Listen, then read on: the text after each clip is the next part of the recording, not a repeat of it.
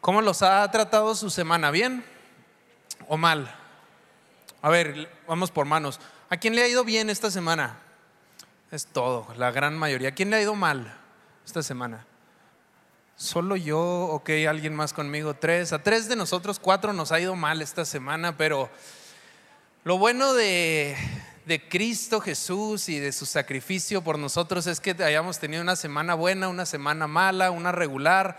Él siempre está viendo por nuestro bienestar y Él está peleando por nosotros y Él está aquí en este momento y donde está la presencia de Dios, todo cambia. No importa si tienes aquí 20 años en la iglesia o en Cristo o si hoy te vas a bautizar o si es la primera vez que estás aquí, donde está la presencia de Dios, hay cambios en nuestro interior y hoy va a ser un buen día. Amén.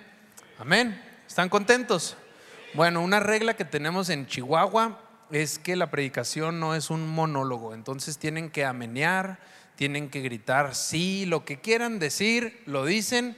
Eh, ahorita en la primera reunión estuvo mi padre porque la gente estaba muy responsiva y tienen que ganarle a la primera reunión. Amén. Es todo. Vamos a a cerrar nuestros ojos ahí donde estamos y vamos a orar, vamos a presentarnos delante del Señor y luego empezamos. Señor, gracias porque tu presencia está aquí, Señor. Gracias porque no podemos negar que tu Espíritu Santo está moviéndose en este lugar y está haciendo algo único en cada uno de nosotros, Señor. Gracias porque tus promesas son sí y son amén. Gracias porque hoy hay muchísimas personas que van a bautizarse, Señor, y es un día de fiesta y gracias porque lo que tú empiezas, tú lo terminas, Señor, y tú nos vas a ir llevando de gloria en gloria, de misericordia en misericordia, y vamos a ver tu mano y vamos a ver tu obra cumplirse en esta amada ciudad de Parral y vamos a ver tu salvación hasta el último rincón de esta ciudad. En el nombre de Jesús pedimos esto y todos decimos fuerte, amén y amén. Vamos a abrir nuestras Biblias en Segunda de Reyes 4. Segunda de Reyes 4 y vamos a leer los versículos del 1 al 7. ¿Están listos? Dice, y una mujer de las mujeres de los hijos de los profetas clamó a Eliseo diciendo, su siervo, mi marido, ha muerto y usted sabe que su siervo temía al Señor y ha venido el acreedor a tomar a mis dos hijos para esclavos suyos. Y Eliseo le dijo, ¿qué puedo hacer yo por ti? Dime qué tienes en casa. Y ella le respondió, su sierva no tiene en casa nada más que una vasija de aceite. Entonces Eliseo le dijo, ve, pide vasijas prestadas por todas partes de todos tus vecinos, vasijas vacías y no pidas pocas. Luego entra y cierra la puerta detrás de ti y de tus hijos y echas el aceite en todas las vasijas, poniendo aparte las que están llenas. Y ella se fue de su lado y cerró la puerta detrás de ella y de sus hijos y ellos traían vasijas y ella echaba el aceite y cuando las vasijas estuvieron llenas ella le dijo a un hijo, tráeme otra vasija y él le dijo, no hay más. Cesó el aceite, entonces ella fue y se lo contó al hombre de Dios y le dijo, ve, vende todo el aceite y paga tu deuda y tú y tus hijos pueden vivir de lo que quede. Y es una historia increíble, ¿verdad? Y la hemos escuchado algunas veces y aquí la pregunta del millón es qué tienes en casa, ¿no? Y es, es a donde usualmente corremos cuando predicamos en este pasaje, pero quiero enfocarme en, en, algunos puntos claves de este versículo que no están así como que muy eh, ahí al aire, pero quiero mencionarlos. Y el primero es que hay que tomar en cuenta que el esposo fallecido de esta mujer era un servidor de Dios, ¿verdad? Imaginémoslo en este contexto actual en el que vivimos, una persona que trabajaba aquí en la iglesia, ¿no? Una, una persona temerosa del Señor, alguien que confiaba en Dios. Sin embargo, por las decisiones y todo, los deja en una posición a la familia, eh, pues horrible, ¿no? En lo único que tenía en casa, si hacemos la pregunta a esta mujer, no era un poquito de aceite. Lo que tenía esta mujer en casa eran problemas mayúsculos, ¿no? Y yo no sé si tú tienes problemas en tu casa. Hay muchos problemas en, la mayoría de todas las casas y esta mujer está inundada de problemas, pero según los, teólogos, los acreedores de este tipo de situaciones eran tan odiados porque no podían poner exactamente en, en valor monetario el trabajo de los hijos que iban a tomar como esclavos. Entonces, supongamos que esta era una deuda que equivalía a 14 años de trabajo de esclavitud de los dos hijos. Llegando por ahí del año 13 o el mismo año 14, eh, le sacaban otra cosa. No, es que todavía no cumple la condena. Y se hacía esto un círculo vicioso en donde los hijos se transformaban en esclavos básicamente de por vida y la mamá no los volvía a ver.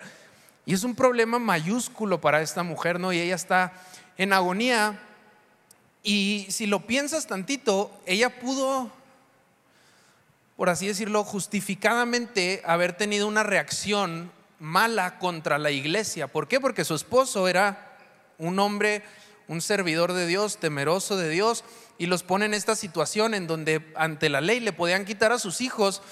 Y cómo alguien que sirve al Señor, que trabaja en la iglesia, puede hacer esto. Y ella pudo haber tenido rencor contra la iglesia, ¿no? Y lo primero que hace, contrario a la reacción natural humana, es que sale corriendo con Eliseo, ¿verdad? Con el profeta Eliseo y le dice, oye, ayúdame, ¿qué es lo que puedo hacer? Y me llama mucho la atención que problemas vamos a tener toda la vida, siempre. La cosa es a dónde volteamos cuando hay problemas. Esta mujer, les digo, pudo haber odiado la iglesia, pudo haber hundido todas sus penas en rencor y en amargura contra la iglesia. Sin embargo, ella necesitaba ver a Dios en medio de sus problemas. Y Dios es experto en transformar problemas en situaciones donde deja mostrar su luz.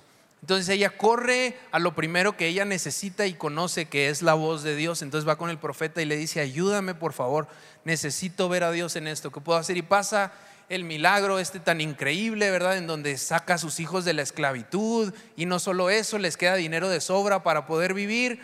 Y es increíble, pero nuestros problemas si nos aferramos a vivirlo solos y no a la luz de Dios, no a la luz de la autoridad de la iglesia, nos vamos a hundir en nosotros mismos. Y yo no sé si te has fijado detenidamente, pero Vida Abundante tiene pastores, tiene servidores, tiene gente que ama a Dios con todo su corazón y que lo oye día tras día.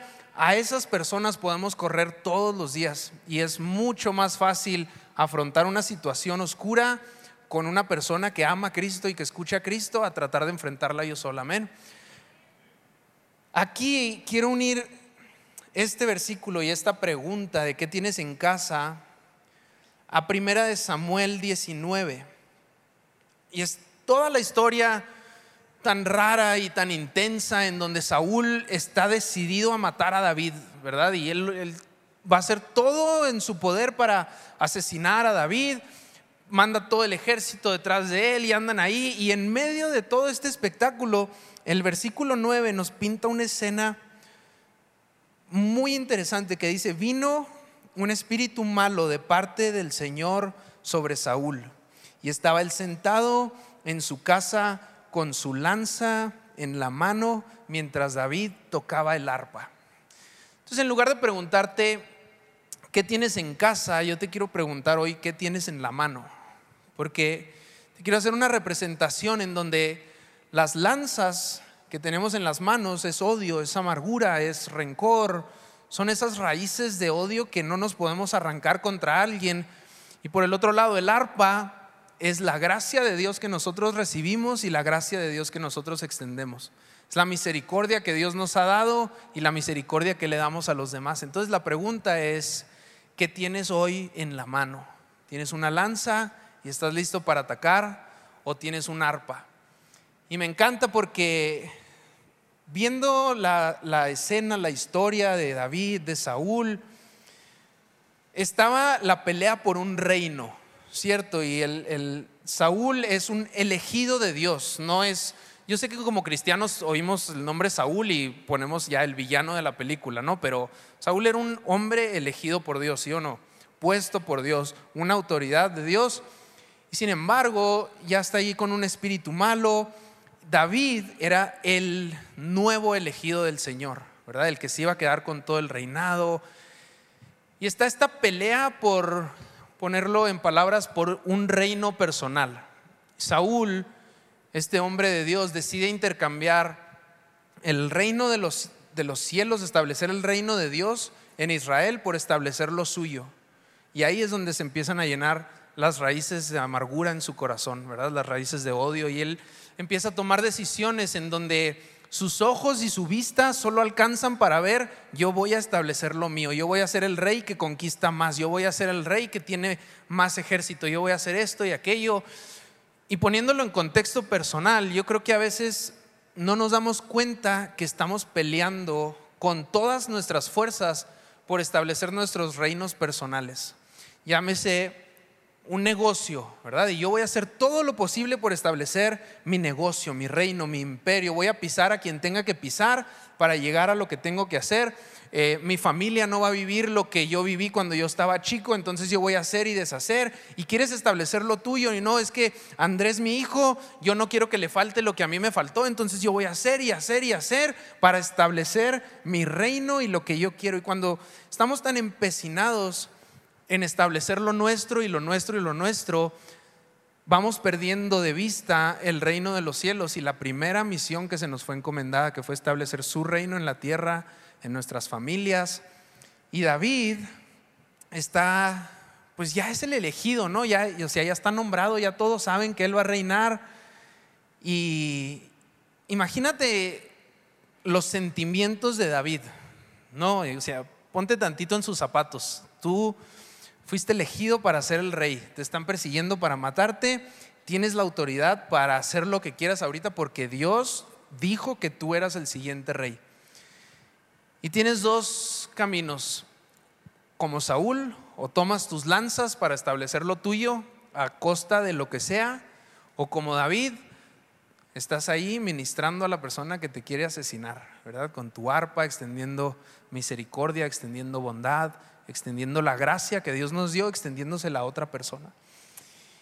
La pregunta es, ¿qué, ¿qué, cositas fueron las que, las que iniciaron en Saúl este cambio tan drástico de ser un elegido de Dios a ser una persona que lo único que puede pensar es asesinar a David para que su reino dure un poquito más? Y hay varias cosas a lo largo de toda la historia, pero una de las, de las principales cosas es que David dejó entrar a su corazón, a su espíritu, a su mente, todo lo que la gente a su alrededor decía de él. Entonces imagínense, vienen de, vienen de la guerra, ¿verdad? Entonces está Saúl ahí esperando pues que lo alaben y todo. Entonces empieza el coro a cantar, es que Saúl mató a sus miles y Saúl se siente bien glorioso, no manches, o sea, tengo el reino de reinos. Y luego la segunda parte del coro, pero David mató a sus diez miles, ¿verdad? Y le entra como una daga al corazón. Y, y, cómo este niño va a ser más que yo, ¿verdad? Como yo miles y él diez miles. Y empieza el odio a meterse en su corazón por la cosa que dicen los demás de él. Y, pierde los, los ojos de ver el reino de Dios y de ver por lo que fueron a la batalla a algo personal y lo cambia a que David nunca va a ser más que yo y empieza el odio a apoderarse de su corazón. Y muchas veces en nuestra vida, si somos 100% sinceros, lo que dice la gente a nuestro alrededor nos afecta muchísimo. ¿Alguien está conmigo o solo soy yo?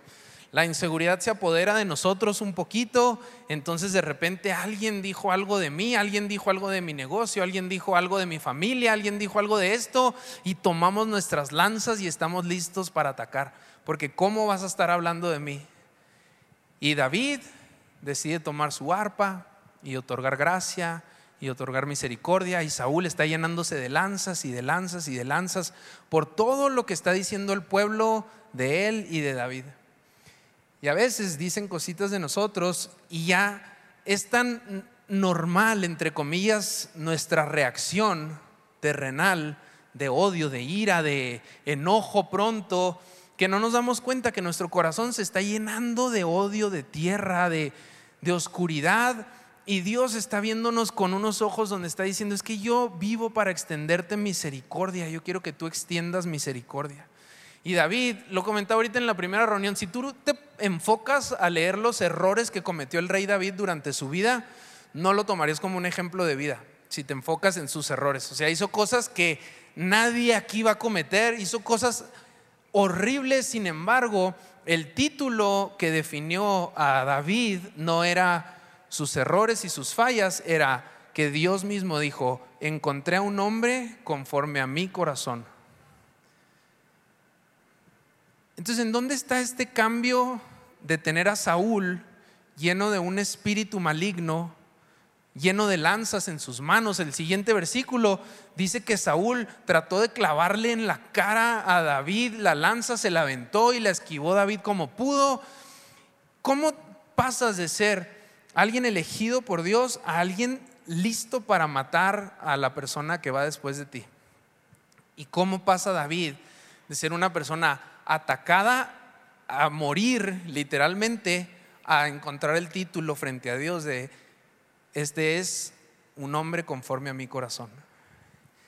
Las lanzas y tenemos el arpa, tenemos el odio y la ira, el rencor y tenemos la misericordia, la gracia, la bondad.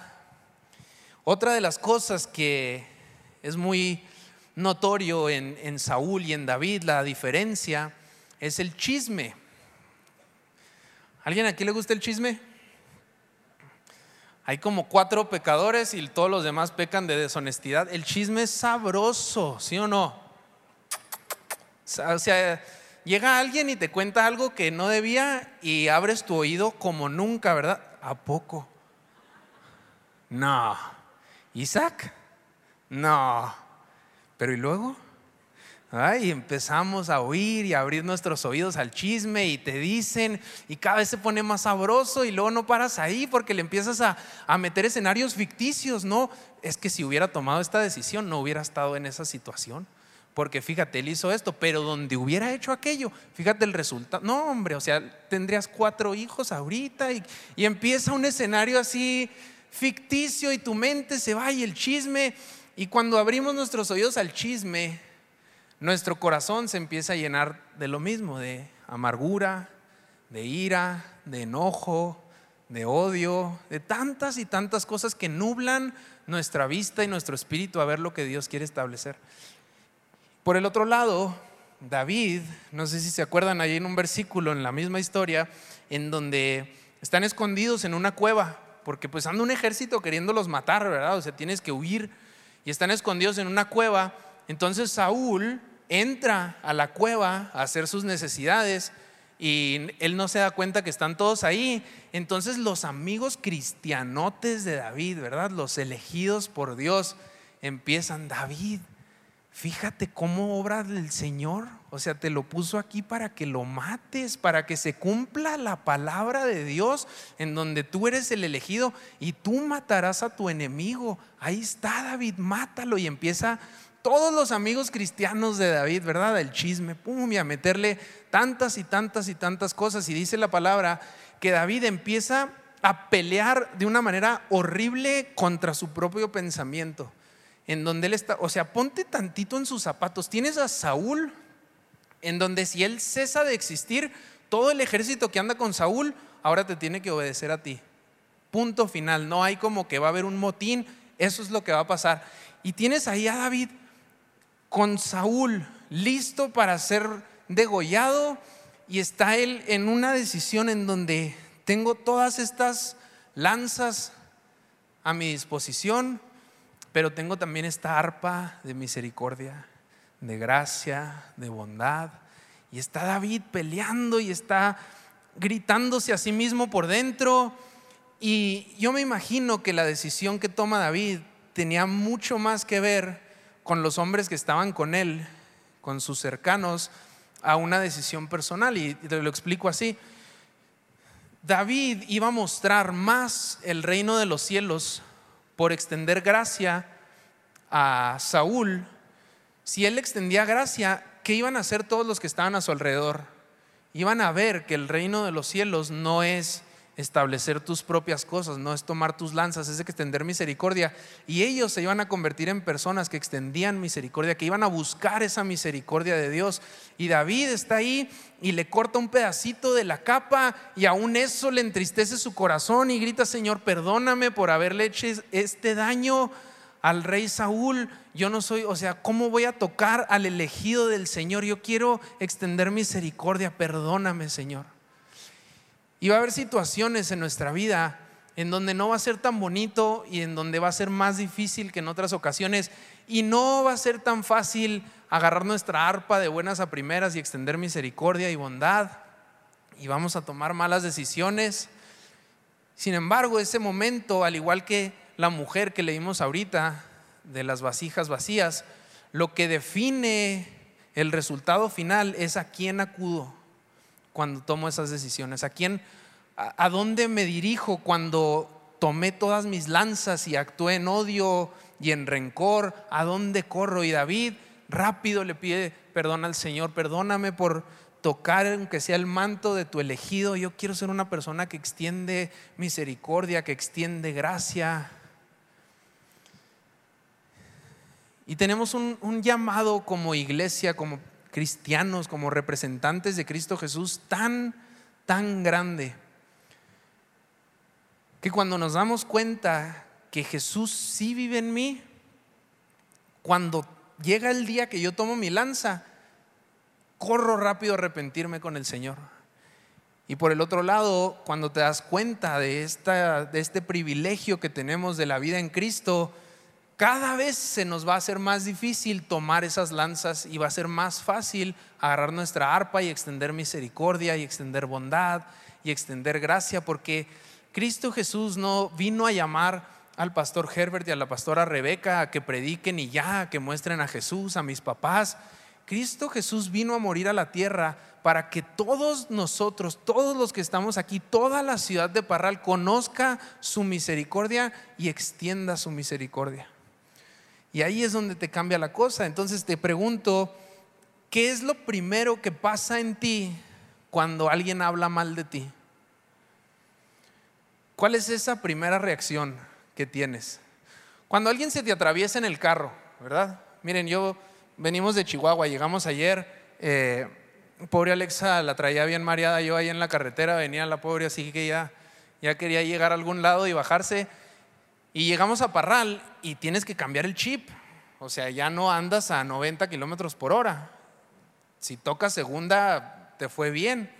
Entonces llego, yo entro a la ciudad y yo vengo pues de la carretera bien acelerado y ¿por qué se me meten? Y ay, me quiero meter y me le atravieso a uno y, en las decisiones diarias, ¿verdad? En lo más tonto, como alguien se me atravesó en el carro, como en el bulevar por fin son dos carriles para allá, pero una persona enfrente de mí siempre va en medio usando los dos carriles y tomamos nuestras lanzas, ¿verdad? Quítate, traigo prisa, voy a llegar dos minutos y medio tarde si no te quites y tomamos lanzas y a veces hasta decimos cosas de más y luego de repente te enteras, no, es que es que Mónica y Isaac estaban hablando mal de, mí, de la predicación y de esto y aquello. Entonces a mí Aarón vino y me dijo, porque es mi amigo, y me contó lo que estaban diciendo de mí.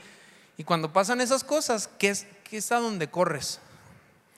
¿Corres a misericordia?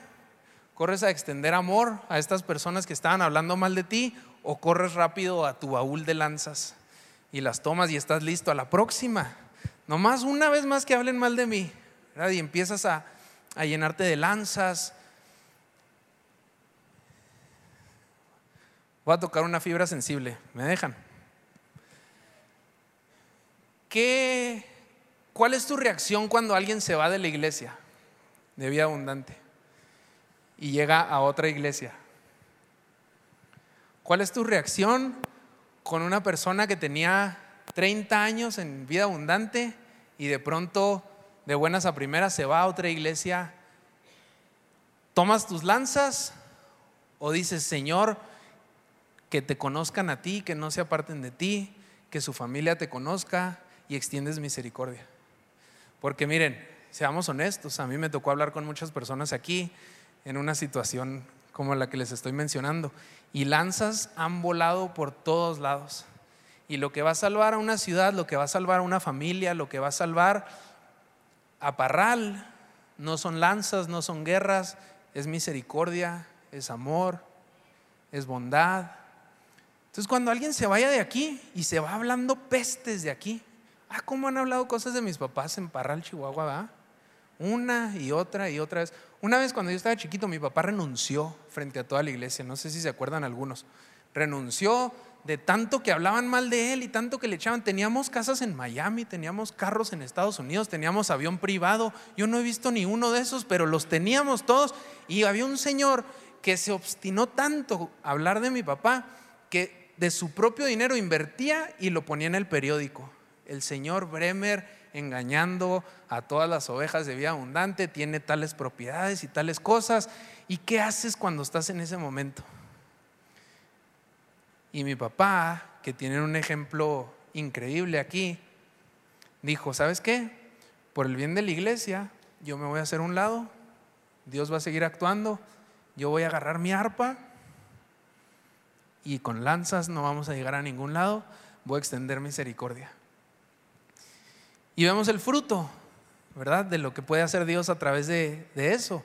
Vemos una comunidad llena de Cristo Jesús, vemos una comunidad que está creciendo, vemos salvación domingo a domingo sin falta, vemos grupos conexión llenos, vemos jóvenes llenos de vida, con una esperanza más grande, lo que va a transformar a nuestras familias, a nuestras casas, a todo nuestro trabajo, a lo que nos rodea, es extender misericordias, decidir, voy a dejar aquí mis lanzas, tengo aquí a Saúl, tengo aquí mi reino listo para tomarlo, pero ¿sabes qué?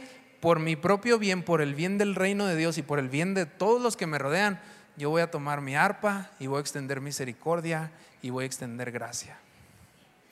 Y quiero leerte Juan 13, 34. Y es Jesús hablando y dice, un mandamiento nuevo les doy, que se amen los unos a los otros como yo los he amado. Así también se amen los unos a los otros. En esto conocerán todos que son mis discípulos, si se tienen amor los unos por los otros. Y hemos modificado tanto el amor, ¿verdad? En este en este siglo nuevo, ¿verdad? No sé las personas más grandes, pero entre la chaviza, entre la comunidad joven, anda algo de moda que dice perdono, pero no olvido, ¿verdad? Y, y, el rencor es como que ya lo, lo de hoy, es lo, lo nuevo. O sea, si no tienes rencor, no eres nadie en esta tierra. Si no estás dispuesto a pisotear a quien sea, no eres parte de este siglo.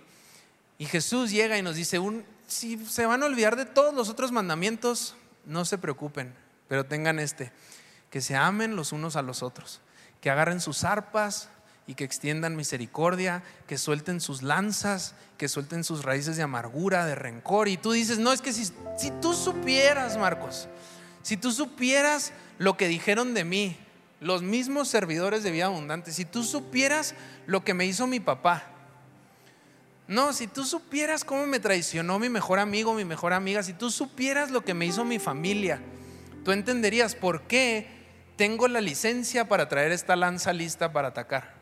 Si tú supieras por todo lo que yo he pasado en mi vida, si tú conocieras el 10% de mi pasado, me darías una licencia para traer esta lanza en esta mano y otra en la otra y decirme, tú estás bien con Dios y tú también puedes matar para establecer tu reino. Si tú supieras, y llega Jesús y nos dice, este es el mandamiento, que se amen los unos a los otros, que no se guarden rencor,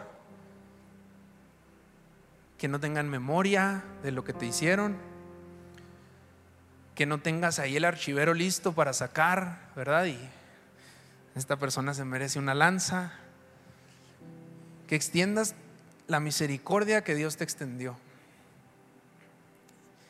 Y es difícil muchas veces y muchas otras veces no vas a alcanzar a llegar a tu arpa cuando ya vas a traer 10 lanzas en las manos.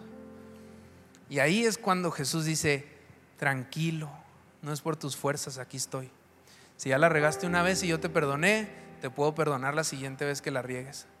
Y si no estás listo para perdonar como yo perdono, yo estoy contigo para que estés listo. No lo tienes que hacer solo.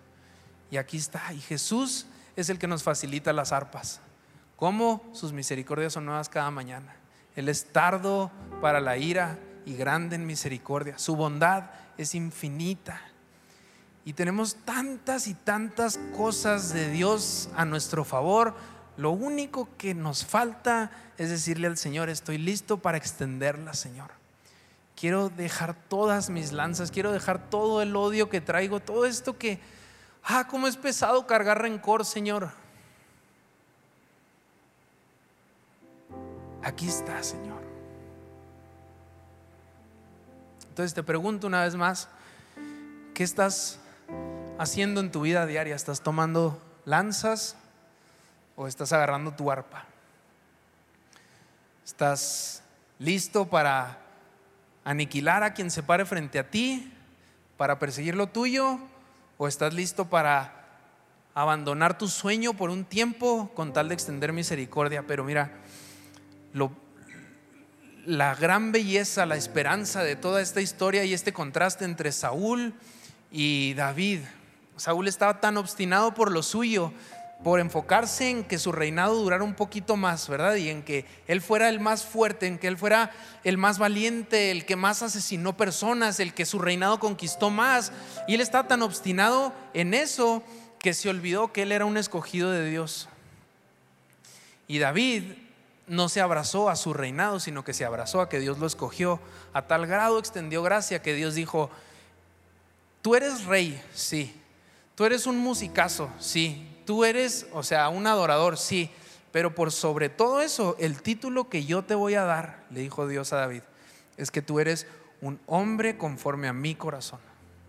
Y yo no sé tú, pero yo quiero pelear por ese título. Yo tengo sueños terrenales, yo quiero más dinero, sí. Yo quiero otra casa, sí. Yo quiero todo eso que profetizó este señor en el periódico, sí. Todo. Mi hermano Enrique, su único sueño de vida terrenal es tener un avión privado.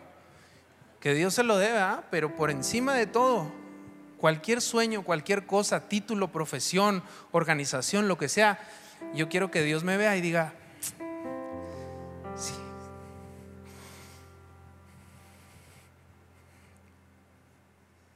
Él es conforme a mi corazón. Entonces, ¿por qué no hay en tu lugar? Cierras tus ojos.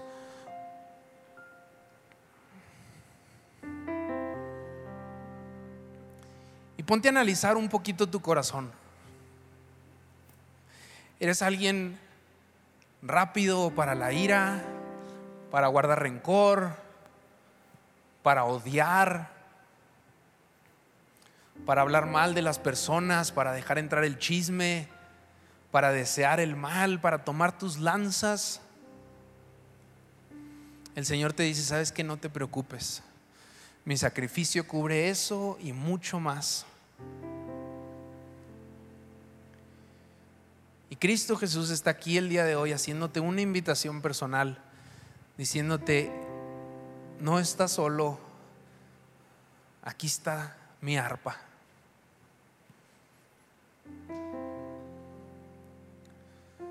Suelta todas esas lanzas que has agarrado. Porque el odio no va a transformar a tu familia, una guerra no va a transformar a tus amigos, el rencor no va a transformar a los que trabajan contigo. El amor y la misericordia de Dios son los que van a transformar esta ciudad y quiero empezar contigo, dice el Señor.